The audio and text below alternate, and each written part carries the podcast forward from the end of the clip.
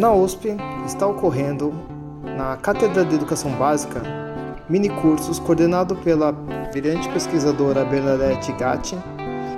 O mini curso Educação 4.0 Modismo ou Equívoco? Ele ocorreu no dia 26 de outubro, das 19 às 21h30. Ele está disponível no YouTube. Encaminharemos o link em anexo ele foi mediado pela professora Roseli Lopes e apresentado pelo pesquisador David Cavallo. Na emenda do apresentada pelo David Cavallo, ele vai discutir questões antigas da educação, mas também ele retoma recentes desafios e oportunidades trazidos com a tecnologia exponencial. Discute assim de forma bem cativante os riscos de cair em receitas e abordagens superficiais, até mesmo no senso comum educacional.